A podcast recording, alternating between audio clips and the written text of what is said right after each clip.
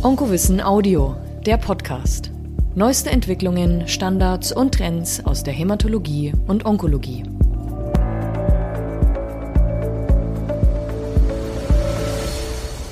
Hallo meine Damen und Herren, liebe Kolleginnen, liebe Kollegen, herzlich willkommen zu einem weiteren Onkowissen Audio Podcast. Haben Sie schon mal eine App verordnet auf Kassenrezept? Ist kein Scherz. Ich muss gestehen, ich äh, halte relativ viele Vorträge über Digitalisierung in der Medizin und ich äh, bekomme oft, wenn ich über Apps auf Rezept rede, ungläubige Blicke aus dem Publikum zugeworfen und manchmal werde ich dann hinterher auch gefragt, war das ein Scherz? Ist kein Scherz. Wir können alle, alle Ärztinnen und Ärzte der Republik seit geraumer Zeit Apps auf Kassenrezepte verordnen. Eine davon ist die DIGA, die digitale Gesundheitsanwendung Pink. Pink, Ausrufungszeichen, Coach. Und die Erfinderin und Gründerin der Pink gegen Brustkrebs GmbH ist eine ganz liebe Kollegin, auch mit sehr viel onkologischer Erfahrung, Frau Professorin Pia Wülfing in Hamburg. Hallo Frau Wülfing, ich grüße Sie. Hallo Herr Overkamp. Schön, dass Sie da sind. Sie sind ja Gynäkologin und gynäkologische Onkologin. Daher kennen wir uns auch schon äh, zumindest äh, seit ein paar Jahren, wissen wir voneinander. Wir haben noch nie so ein ausführliches Gespräch geführt wie jetzt, aber ich bin sehr gespannt zu hören, wie sind Sie eigentlich auf die Idee gekommen, eine App für Patientinnen mit Brustkrebs zu machen? Naja, das ist ein Corona-Projekt, muss man sagen. Ich bin ähm, mhm. aufgrund einer eigenen Vorerkrankung in den unbezahlten Urlaub geschickt worden im März 2020 okay. und habe überlegt, was kann ich digital machen? Und ähm, da ich eigentlich nur Brustkrebs kann und äh, das mein, meine Expertise ist, habe ich gedacht, irgendwas muss es ja mit Brustkrebs zu tun haben. Und dann bin ich eigentlich von dieser Sprechstundensituation und den Bedürfnissen der Patientinnen ausgegangen, die immer gesagt haben, sie wollen, sie brauchen mehr Informationen Informationen. Wir Ärzte haben alle zu wenig Zeit, die zu geben, zumindest in dieser Informationstiefe, wie sie von den Patienten gewünscht ist. Und dann habe ich ja erstmal die Website aufgebaut, pink-brustkrebs.de wo eigentlich alles rund um Brustkrebs zu finden ist, was man äh, quasi, wenn man diese Diagnose erhält, was mhm. man dann braucht. Und die App ist äh, quasi on top, eine Weiterentwicklung. Ähm, ist, wie der Name schon sagt, Pink Coach, eine Coaching-App, weil ich weiß nicht, wie es Ihnen in den Abschlussgesprächen nach Chemo immer erging, Herr Overkamp, aber mir haben die Patientinnen immer gesagt, und jetzt? Jetzt habe ich ja. gar keine, niemanden mehr jeden Tag, den ich fragen kann, nicht mehr die genau. vertrauten Schwestern, nicht mehr die vertrauten ärztlichen Kollegen, keine mhm. Experten vielleicht mehr im Bereich der Nachsorge. Und äh, das nimmt quasi diese Coaching-App in die Hand. Das ist die mhm. Idee. Mhm. Nun haben Sie sie ja zertifizieren lassen. Das wird sicher ein komplizierter Weg gewesen sein als das offizielle. Ja, das denke ich mir. Als Medizinprodukt ne, ist sie zertifiziert und sie wird offiziell im DIGA-Verzeichnis des Bundesinstituts für Arzneimittel und Medizinprodukte geführt. Das heißt, das B-Farm führt ihre App, genau wie über 30 andere, aber drei davon nur in der Onkologie, als offizielle Medizinprodukte, die man verschreiben kann. Ähm, ich weiß so ein bisschen was von Zertifizierungsverfahren. Das ist wahrscheinlich mega aufwendig gewesen, oder? Hm, ich sage Ihnen, das ist äh, schmerzhaft. Also mhm. da ist eine Brustzentrumszertifizierung äh, ein Kindergeburtstag gewesen. Ja. Okay. Also das ist äh, Medizinprodukt zu werden ist nicht so schwierig, zumindest in mhm. diesen niedrigen Risikoklassen. Ähm, das mhm. ist eher bürokratisch, aber dieser ähm, Weg der Zulassung als DIGA, ja, der hat halt viele Implikationen. Man muss erstens natürlich medizinischen Mehrwert nachweisen. Ähm, also es ist im Prinzip wie im Medikamentenzulassungsprozess. Man muss eine mhm. Studie beibringen oder mehrere Studien nachweisen, je nachdem, ähm, wo man zeigt, dass die Patientinnen, die die App nutzen, einen medizinischen Nutzen daraus haben. Einen positiven Versorgungseffekt ist der Terminus mhm. technicus. Mhm. Ähm, das heißt, man muss eine richtig randomisiert kontrollierte Studie machen. Die eine Gruppe nutzt die App, die andere noch nicht oder später. Wir haben das Wartelisten kontrolliert gemacht und mhm. ähm, haben das an der LMU durchgeführt und äh, tolle Effekte zeigen können. Aber das ist natürlich das eine, was man zeigt. Und dann gehören äh, relativ viele Dinge dazu, von denen ich vorher noch nie gehört hatte. Ein Informationssicherheitsmanagementsystem, mhm. eine ISO-Zertifizierung 27001. Man muss sich hacken lassen, Herr Overkamp, oder versuchen. Ja, wir mussten Hacker okay. engagieren, ja. ansprechen. Da gibt's Firmen, die die versuchen müssen, ins System zu kommen. Es geht vor allem bei all diesen Sachen um Datenschutz und Datensicherheit. Dann gibt es so ein Thema Barrierefreiheit. Also jeder ja. Text in der App muss vorgelesen werden können, also für ähm, Sehbehinderte und umgekehrt ähm, ja, muss alles irgendwie in verschiedenen Schriftgrößen dargestellt werden können. Also diese Barrierefreiheit, äh, Schnittstellen müssen zu allen möglichen Systemen geschaffen werden. Also das ist schon ein komplexes Ding und da wundert es mich auch nicht, dass von 180 Anträgen die meisten wieder zurückgezogen worden sind und die wenigsten ja. durchgekommen sind. Aber es ist Aber zu machen. Bin Ihnen dankbar, dass Sie das mal so ein bisschen skizziert haben, was Zertifizierung einer App tatsächlich bedeutet. Und es illustriert, finde ich, sehr schön, dass es sich um ein akademisches Tool handelt, auf schulmedizinisch-wissenschaftlicher Basis und nicht um irgendeinen Quatsch, den man sonst ja im, im, App Store auch finden kann, wenn man will, sondern das ist tatsächlich ein, ein schulmedizinisches Angebot. Ähm, was kann denn Ihre App? Wenn ich es richtig sehe, sind es so drei Säulen letztlich, die im Coaching angeboten werden. Bewegung, mentale Gesundheit und Ernährung, oder? Ja, genau. Also äh, im Prinzip arbeiten wir in dieser App mit einer Zielesystematik, weil mhm. meine Wahrnehmung immer war, äh, ich kann ja eigentlich keine Apps bauen, sondern ich wusste nur, was die Patientinnen immer gesagt haben. Die haben eigentlich gesagt, ich weiß ja, dass ich mich bewegen sollte, dass ich mich gesund ernähren sollte, vielleicht achtsamer sein sollte, aber ich weiß nicht, wie ich das organisiert und umgesetzt bekomme, auf die Straße bekomme, in dem Moment, wo die Krankschreibung aufhört.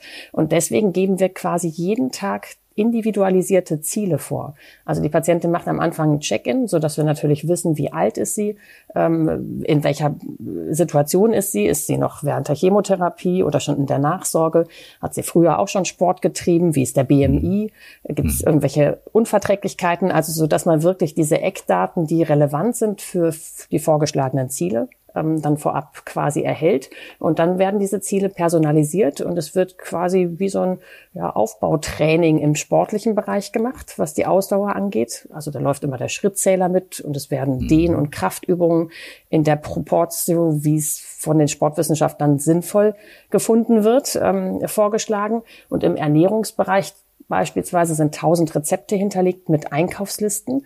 Ähm, und das sind auch nicht 20 Zutaten, sondern nur fünf oder sechs, so dass man das auch schafft und auch mal eben auf dem Rückweg von der Arbeit einkaufen kann. Äh, die werden auch vorgeschlagen. Dann sind da jede Menge Artikel, dass man so ein gewisses Basiswissen akquiriert als Patientin. Also rund um diese Themen, die Sie wahrscheinlich auch immer gefragt worden sind. Was mhm. ist mit Zucker? Was ist mit ja. Kuhmilch? Mhm. Was ist mit Zink, Selen, Vitaminen, Nahrungsergänzungsmittel? Das hat der Professor Smollig, der unseren ernährungswissenschaftlichen Teil quasi mitkonzipiert hat, äh, alles zusammengeschrieben, so dass Frauen das gut verstehen können und all diese Sachen um Superfoods, Lifehacks, was auch immer adressiert werden. Was kann man auch zum Beispiel ernährungstechnisch tun, um ähm, Nebenwirkungen ähm, zu verbessern? Ähm, äh, dann haben wir im mentale Gesundheitsteil. Ich finde, das ist der Teil, wo die Patientengeneration, die Brustkrebs bekommt, also Durchschnittsalter ist ja 61, 50 ja. bis 70-Jährige. Die haben ja. alle eigentlich noch nicht gelernt zu meditieren oder achtsam zu leben. Das ist so ein bisschen ja, also ich auch nicht. Ähm, das ist ein bisschen Hokuspokus irgendwie für, für alle, die nicht damit groß geworden sind. Und der Dr. Bornemann, der den Teil ähm, quasi ja mit ähm, entwickelt hat, der hat drei Kurse für die Hauptthemen, die Brustkrebspatienten haben ähm, aufgesetzt. Ich finde, die können alle nicht schlafen. Das heißt, es gibt einen Kurs für besser schlafen, dann Selbstfürsorge und Achtsamkeit, so dass es einfach auch wissenschaftlich fundiert der Dr. Bornemann ist ein Neurowissenschaftler äh, und am Max-Planck-Institut gewesen, also ganz, ganz fundierte Sachen. Ähm, und dann sind das immer Kurse A10-Modulen, die aufeinander ja. aufbauen und danach hat man diese Übungen frei zur Verfügung und sie werden auch immer wieder vorgeschlagen, sodass eigentlich eine gewisse Routine ähm, für einen gesunden Lebensstil entwickelt werden soll. Und die Patientin selbst sich aber keine Gedanken machen muss, welche App sie jetzt nun irgendwie aufmacht, nicht mit mehreren Apps jonglieren muss und wirklich brustkrebs-spezifisch auch die Sachen vorgeschlagen bekommt. Hm.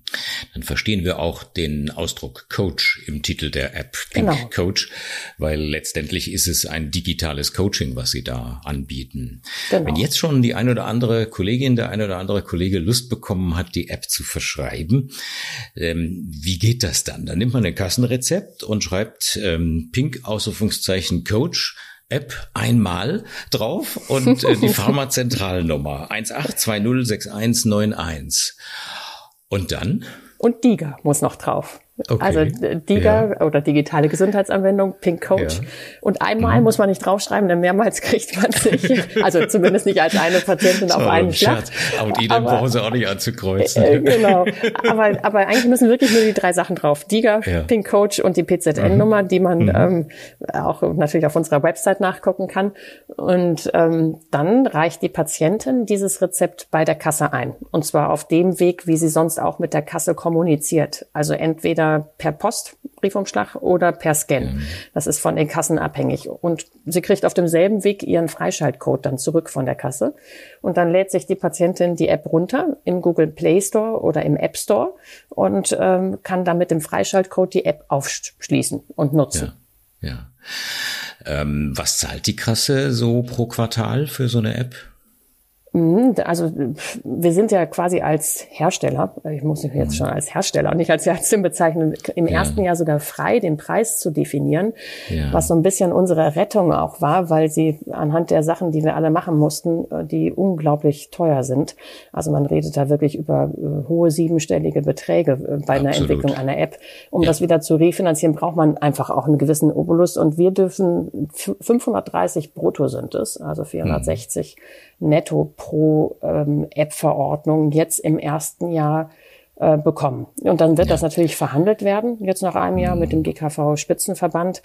Wir liegen da relativ, also es hört sich nach viel Geld an. Ähm, mit weniger kämen wir auf gar keinen Fall klar. Und äh, Geld verdienen tun die wenigsten Liga-Hersteller bis jetzt, äh, mhm. weil eben dieser bürokratische und regulatorische Teil äh, irre teuer ist, abgesehen davon, dass eine App-Entwicklung selbst auch natürlich aufwendig ist. Das Aber, kann ich ähm, äh, ja. nicht nur nachvollziehen, das kann ich absolut bestätigen. Wir machen ja etwas anderes. Wir machen Apps zur digitalen Wissensvermittlung bei Onkowissen. Aber auch da sehen wir letztlich analog extrem hohe Produktionskosten. Bei Ihnen kommt noch das ganze Zertifizierungsverfahren, auch die rechtliche Absicherung hinzu, weil es ja ein Medizinprodukt ist. Und insofern, also das kann ich absolut nachvollziehen. Aber es ist toll, dass die Kassen so etwas äh, dann unterstützen. Ähm, das B-Farm hat sich ja für ein Fast-Track-Verfahren entschieden. Sie müssen am Anfang positive ähm, Versorgungseffekte zumindest schon mal ansatzweise nachweisen und dann kriegen Sie eine vorübergehende Zulassung, glaube ich, erstmal für ein Jahr. Und dann müssen Sie nochmal unter Beweis stellen, dass sich das im Alltag auch bewährt. Und dann kriegen sie eine dauerhafte Zulassung, im Grunde genommen wie ein Arzneimittel. Ne? Genau. Genau, mhm. wir sind im ja. Moment in diesem ersten Jahr. Wir sind seit äh, Juli kann man uns verordnen ja. und ähm, wir äh, haben jetzt gut die Hälfte der Patienten für die Validierungsstudie oder Bestätigungsstudie ja. rekrutiert, die wir jetzt nicht an einem Zentrum, sondern an sieben Zentren durchführen.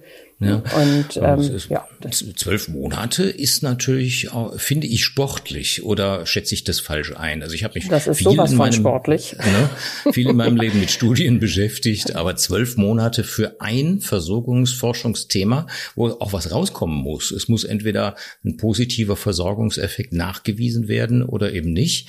Und das muss zumindest innerhalb von zwölf Monaten gemacht werden. Sonst sagt das B-Farm, äh, ihr müsst wieder raus aus dem DIGA-Verzeichnis. Ne? Was ja auch vielen passiert ist, muss man, ja. muss man ja sagen. Ja. Es sind äh, ja. einige, ja, wird ja quasi rausgeflogen. Ähm, mhm. Also genau, was bei den Daten rauskommt, wissen wir natürlich auch nicht. Wir ähm, freuen uns einfach über die, gibt ja immer äh, die Rückmeldung auch der Patientinnen, dass sie die App toll finden, aber am Ende müssen wir nachweisen, dass genauso die signifikanten Effekte reproduzierbar sind, wie wir sie in der Pilotstudie hatten. Und ähm, mhm. das BfArM ist streng. Also das ein oder andere, was ich locker hätte publizieren können, mit aus meiner Sicht sehr guten Signifikanzen, auch aus der Sicht der Statistikerin sehr guten Signifikanzen ist überhaupt nicht anerkannt worden vom BfArM. Die ähm, sind sehr ähm, anspruchsvoll, was die, was die Daten angeht. Und ja, also Sie hatten eben die Kassen angesprochen, die zahlen das natürlich nicht freiwillig, äh, sondern äh, das ist ja quasi durch das digitale Versorgungsgesetz so etabliert worden von ja. Herrn Spahn, was eben diese DIGAs als Extraversorgung für die Patientinnen ähm, auf den Weg gebracht hat. Und damit sind die Kassen eben verpflichtet, das auch zu zahlen. Hm. Diese Studien zum Nachweis positiver Versorgungseffekte, sind die definiert vom B-Farm, was das sein darf und was es nicht sein darf? Also experimentelle Interventionsstudie darf es wahrscheinlich sein. Eine Meta-Analyse dürfen Sie wahrscheinlich auch machen, oder? Mm, ja, nein, man muss eigentlich eine randomisiert kontrollierte Studie, also richtig RCTs okay, also, äh, durchführen. Okay, ja. Ähm, am Anfang stand im DIGA-Leitfaden, dass man für die vorläufige Aufnahme auch Analogieschlüsse ziehen dürfe, aber ich kenne ehrlich gesagt niemanden, der es damit hinbekommen hat. Also mhm. wir haben auch eine RCT gemacht, ähm, nur eben okay. mit einer kleineren. Äh, Fallzahl. Ja. Und ähm, im Rahmen jetzt der Hauptstudie mussten wir vorweg alle Endpunkte definieren, mussten auch eine hierarchische Clusterung und so weiter schon vorab definieren, so dass wir auch froh waren, dass wir Pilotstudiendaten hatten, um das ähm, statistisch auch entsprechend einschätzen zu können. Haben die DIGAs und hat Ihre DIGA schon Einzug in die Praxissoftwareprogramme gefunden? Ich erinnere ja. mich, wenn ich ein Kassenrezept ausstellen wollte, habe ich immer die F1-Taste gedrückt und dann wurde mir ein Medikament angeboten, dann habe ich auf Enter gedrückt und dann wurde es ausgedruckt. Ist Absolut. Also so? wir sind ja. hoffentlich fast überall jetzt drin. Wir haben am mhm. Anfang immer mal eine E-Mail bekommen oder einen Anruf bekommen, wenn jemand uns noch nicht gefunden hat. Aber ähm, das sollte jetzt eigentlich nicht mehr der Fall sein. Und ansonsten bitten wir um Meldung. Mhm. Ähm, ein Stichwort, das man auch immer wieder liest, ist der Begriff Interoperabilität. Äh, die Apps sollen, wenn möglich, peu à peu ja auch Schnittstellen bekommen, zum Beispiel zu Wearables, zu tragbaren Messsystemen. Viele von uns tragen so eine Uhr, mit äh, der man EKG ableiten kann, ähm, die den Puls äh, zählt und Schritte zählt und so weiter. Ähm, es gibt Nadelpflaster, die man auf die Haut kleben kann, die den Wirkstoffspiegel unter der Haut messen und so weiter und so fort. Ähm, bietet Ihre App auch schon solche Schnittstellen, zum Beispiel äh, Fitness-Tracking? Also wir haben kein Variable mit eingeplant jetzt. Also wir arbeiten mhm. ausschließlich mit dem Schrittzähler. Aber ja. ähm, man muss diese Schnittstellen äh, eigentlich vorweg mit eingebaut haben und konzipieren mhm. und definieren. Mhm. Das ist mhm. eine Vorgabe ähm, des, des BFAM oder des DIGA-Leitfadens. Ja. Also sprich, sowas ist, muss jederzeit möglich sein und nachrüstbar sein. Ich glaube, das ist ein, eine Zukunftsoption, ne? dass man die dann einfach auch erweitert, diese digitalen Gesundheitsanwendungen und zusätzlich auch Daten generiert. Dann wird's richtig spannend, wenn der Mehrwert für die Patientinnen oder irgendwann auch für Patienten bei anderen Tumoren bewiesen ist, wenn es auch im Alltag reichlich genutzt wird, dass man letztendlich daraus dann auch Versorgungsforschungsdaten ableiten kann. Wenn man die dann noch wieder korreliert mit Daten aus Wearables, dann wird schon ein Schuh daraus. Das könnte eine ganz spannende Bereicherung der Forschung werden, oder? Absolut. Also das, das ist ja auch Sinn und Zweck der Digas. Wir selbst dürfen gar nichts sammeln. Ähm, wir müssen quasi alles abgeben und äh, dürfen, dürfen da auch quasi nicht wirklich tracken. Aber diese mhm. Daten sind natürlich alle hinterlegt in der Datenbank und allein aus dem, was wir erheben, also aus Gewicht und äh, ja körperlicher Aktivität, die gemessen wird, ähm, das geht ja weit über den Schrittzähler auch hinaus, über die ja. Dinge, die die Patientinnen angeben, die sie am Tag gemacht haben, über die Ziele, die abgearbeitet werden, ähm, konnten wir jetzt schon in der Pilotstudie eigentlich wissenschaftlich relativ viel rausziehen. Und was wir zum Beispiel spannend fanden, war, dass es reicht, die App 15 Minuten am Tag zu nutzen und dass diese, mhm. das waren schon quasi die, das war die High-Usage-Gruppe, ähm, ja. dass die maximal profitiert haben, was äh, die Reduktion der psychischen Belastung, ähm, Reduktion der Fatigue vor allem anging. Also mhm. das war super spannend. Und ähm, also die Hauptstudie wird natürlich nochmal einen ganz anderen Fundus jetzt darstellen. Und diese Daten darf übrigens jeder beantragen. Also mhm. äh, wissenschaftliche Arbeitsgruppen können quasi einen Antrag schreiben und haben, kriegen dann Zugriff auf diese Daten. Hm. Nochmal eine ganz praktische Frage, wenn Sie jetzt einer Patientin oder wenn, wenn draußen ein Kollege einer Patientin ein Rezept gegeben hat, die löst das ein. Für drei Monate hat die Kasse dann die Kosten übernommen. Und dann muss sie wieder ein neues äh, Rezept einlösen äh, oder einreichen ja. und kriegt einen neuen Code. Ist das so? Ja, das ist tatsächlich so. Ähm, also wir haben ja quasi die erste, das erste Quartal auch jetzt gerade rum und haben die ersten Fälle.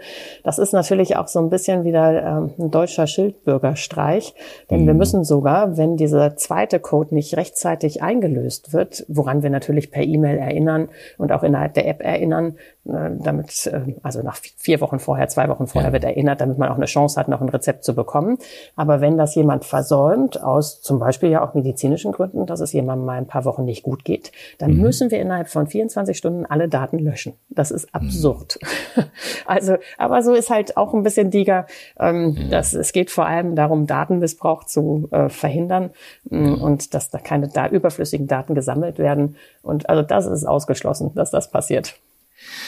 Wie viele Nutzerinnen äh, haben Sie denn im Moment eigentlich?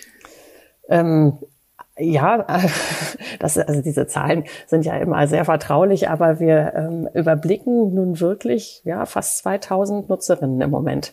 Und wow. ähm, mhm. also das ist gut angelaufen und wird natürlich geht linear nach oben im Moment, ähm, so dass wir sehr sehr zuversichtlich sind.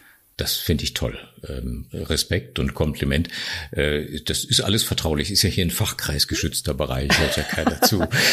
ja, ach, ich, ich, weiß nicht, wir haben, wir haben auch gerade ja. im Handelsblatt gelesen, wie unsere Zahlen äh, der ersten Monate waren, wo wir auch dachten, mhm. wie kommen unsere Zahlen ins Handelsblatt? Ja. Also irgendwo scheint man sie ja sowieso nachlesen zu können oder ob das Hochrechnungen waren äh, aus den Technikerdaten. Also wir wissen eigentlich immer über unsere Patientinnen nur, wo sie versichert sind ja. und wissen nur, wie viele Codes pro Tag eingelöst werden. Das stimmt. Ich war vor 14 Tagen oder drei Wochen in Berlin bei einer Tagung Digital oder Digital Future vom Handelsblatt und da wurden Apps, auch ihre, erwähnt. Äh, ich bin erstaunt, wo man überall was liest und hört über digitale Gesundheitsanwendungen. Also das Thema jedenfalls ist angekommen. Ähm, erfreulicherweise offensichtlich ähm, auf Seiten der Patientinnen und äh, vielleicht mit unserem Podcast jetzt auch noch ein bisschen mehr in der Ärzteschaft.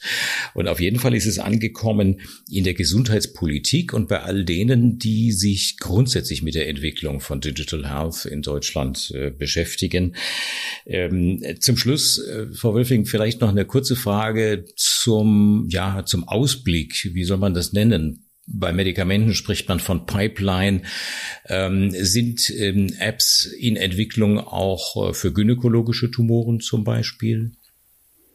Sie meinen, ob wir das entwickeln? Wir sind komplett auf Brustkrebs also ja, spezialisiert. Ja, ich habe ja gesagt, ich kann gar nichts anderes. Richtig gut zumindest nicht. Und ähm, aber wir haben zum Beispiel noch einen psycho-onkologischen Kurs auch schon als Medizinprodukt zertifiziert, mhm. den wir mhm. jetzt auch in die wissenschaftliche Erprobung nehmen, ähm, der so ein bisschen nochmal einen anderen Aspekt abbildet, eben die Versorgungslücke, dass wir zu wenig Psycho-Onkologen haben und dass man das ja sehr, sehr gut, dieses verhaltenstherapeutische Acceptance- und Commitment-Therapie-Konzept auch wirklich abbilden kann digital. Ähm, da hoffe ich, dass wir im nächsten Jahr da auch in, in die Zulassung gehen können. Mhm. Ähm, und ich würde denken, unser nächster Schritt ist die Prävention. Aber mhm. das, was wir fertig haben, das ist natürlich, wenn jemand Interesse hat von spezialisierten Kollegen, ähm, unsere App für andere Entitäten weiterzuentwickeln, ähm, mhm. dann mag er sich gerne bei mir melden. Mhm. Das nehmen wir doch als, äh, als schönen Hinweis und als Aufforderung an unsere Hörerinnen und Hörer, wenn jemand Lust hat, mit Frau Professor Wülfing zusammenzuarbeiten, gerne in Hamburg melden. Telefonnummer und E-Mail steht auf der Homepage.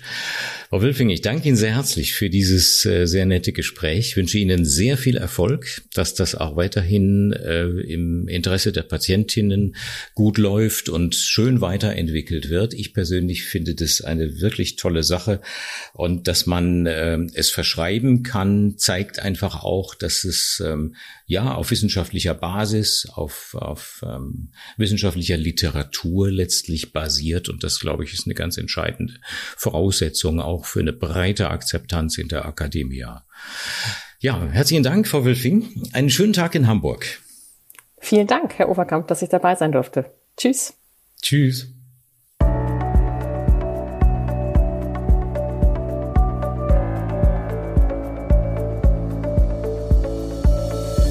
Sie wollen noch mehr? Kein Problem. Schnell und kostenlos registrieren und Zugriff auf das gesamte Angebot von onkowissen.de erhalten. Geht ganz einfach. Der Link ist in den Show Notes.